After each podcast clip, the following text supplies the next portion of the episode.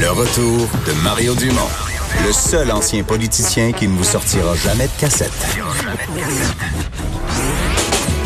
Mario Dumont et Vincent Dessureau. Cube Radio. Alors Vincent, euh, les mesures du gouvernement du Québec sont généralement bien acceptées par la population, malgré que ça a des impacts. Ce qui semble plus difficile, c'est euh, la ligne téléphonique. Oui, parce qu'on comprend, là, on veut pas que les gens qui euh, pourraient être porteurs du virus se rendent n'importe où chez leur médecin de famille et compagnie, contaminent tout le monde. Alors on disait, c'est simple, appelle le 811, on va te trouver un endroit pour aller te faire tester dans un endroit sécuritaire. Ça marchait pas.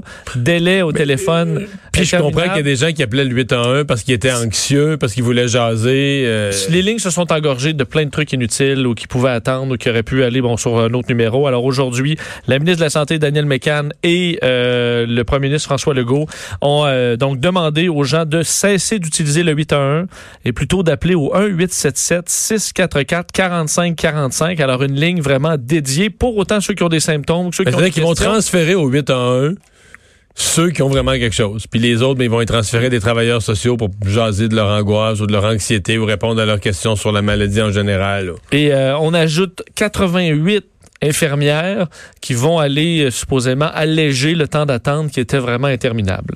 Il y a notre collègue euh, Geneviève Il y a pas mal de gens qui l'ont vécu, mais notre collègue Geneviève Peterson qui a certains symptômes et a tenté aujourd'hui de, de rentrer dans le système. Bonjour Geneviève. Bonjour à vous deux. Ben oui, c'est ça. Raconte-nous ton expérience, oui. Oui, c'est ça. Ben, je reviens de Berlin. Ça fait déjà euh, peut-être une vingtaine de jours, mais au moment où j'ai commencé à avoir des symptômes, donc mercredi soir, puis là, on parle de quels symptômes? On parle du tout, on parle d'écoulement nasal, mais pas de fièvre. Donc, euh, jusqu'à maintenant, je pense pas avoir fait de fièvre, mais ce sont quand même euh, l'atout et l'écoulement nasal des symptômes de la COVID-19. Donc, j'ai pas pris de chance et ce matin, euh, j'ai décidé de ne pas aller animer mon émission et je me suis dit, bon, évidemment, j'ai un facteur de risque qui est ce voyage à Berlin. J'ai transité par Londres aussi. On sait que c'est des zones touchées.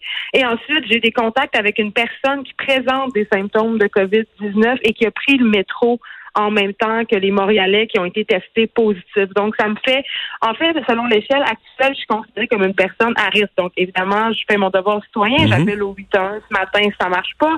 Quand tu dis ça marche pas, ça marche pas, ça marche pas comment? Qu'est-ce qui t'appelle puis il se passe quoi? Ben. Ce matin, quand on t'appelait au 9, euh, au 8 1, pardon, on raccrochait tout de suite. C'est-à-dire c'était impossible d'avoir la ligne. C'est-à-dire comme si la ligne les gens disent la ligne déclenchait, C'est comme si ça répondait puis ça raccrochait un instantané, là. Ça répondait même pas. T'étais même pas capable d'avoir la ligne. Ça faisait juste occuper. Aucune mise en ligne n'était possible. Là, avec ce nouveau numéro, ce qui se passe, c'est qu'on appelle et là, ce qu'on nous demande, on nous dit, si vous êtes inquiet pour votre santé, en fait, si vous appelez pour le coronavirus, appuyez sur l'étoile. C'est ce que j'ai fait. Ensuite, on nous demande si vous avez des inquiétudes par rapport à votre santé, si vous présentez des symptômes, appuyez sur le 1. Et là, pendant une bonne partie de l'après-midi, ça faisait la même chose que ce matin. C'est-à-dire, on me raccrochait, mais tantôt, par miracle, je réussis à avoir un temps d'attente. On me dit que le temps d'attente est d'environ 10 minutes. Je me dis, mon Dieu, donc bien pas long, ils ont vraiment réglé les affaires. J'étais contente. La madame me répond au bout de 10 minutes, je comprends que je parle à une personne de Service Québec, que je parle pas à une personne d'Info Santé. Et ce qu'elle me dit, c'est écoutez, madame, on n'est pas capable de se faire à la demande. Je peux pas répondre à aucune de vos questions médicales. Je peux pas vous dire si vous pouvez vous rendre dans un centre. Il faut attendre puis il faut rappeler. Donc, c'est là que je suis rendue.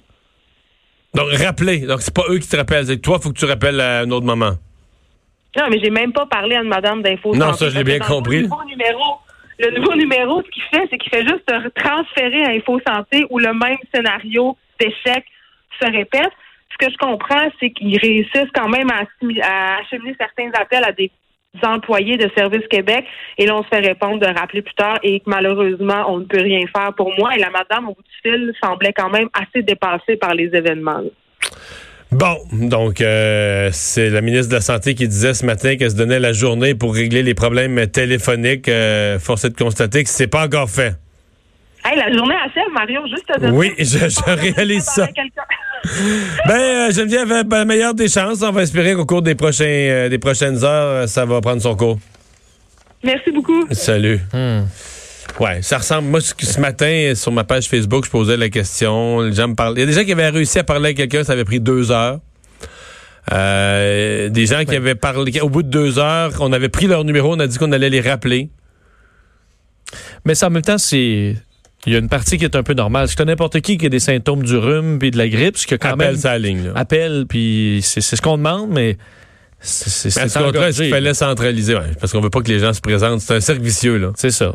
Parce qu'en voulant pas que les gens se présentent, tu centralises à un seul endroit les gens de tout le Québec, le Montréal, Québec, les régions, tout, comment ça va être tout le monde sur le même numéro de téléphone tu crées tout un achalandage. Mais bon, c'est qu'on ajoutera des, euh, des nouvelles cliniques. Là. Alors, c'est sûr que là, c'est la question des appels, mais aussi la question des places pour aller faire des tests. Une dizaine de nouvelles cliniques désignées pour le coronavirus euh, vont être annoncées au cours des prochains jours au Québec. Alors, il y en aura. Mais c'est essentiellement des tentes, euh, des, des, petites tentes dans l'entrée des hôpitaux. Là. Oui. Parce qu'on veut pas que les gens qui ont juste un test à aller subir, se promènent dans l'hôpital d'aucune façon. Euh, dans Outaouais, Mauricie, les Laurentides, Estrie, Saguenay, vous aurez votre, votre clinique d'urgence, on peut appeler ça une clinique. Et la question, est-ce que ça arrivera, là, mais de la visite à domicile?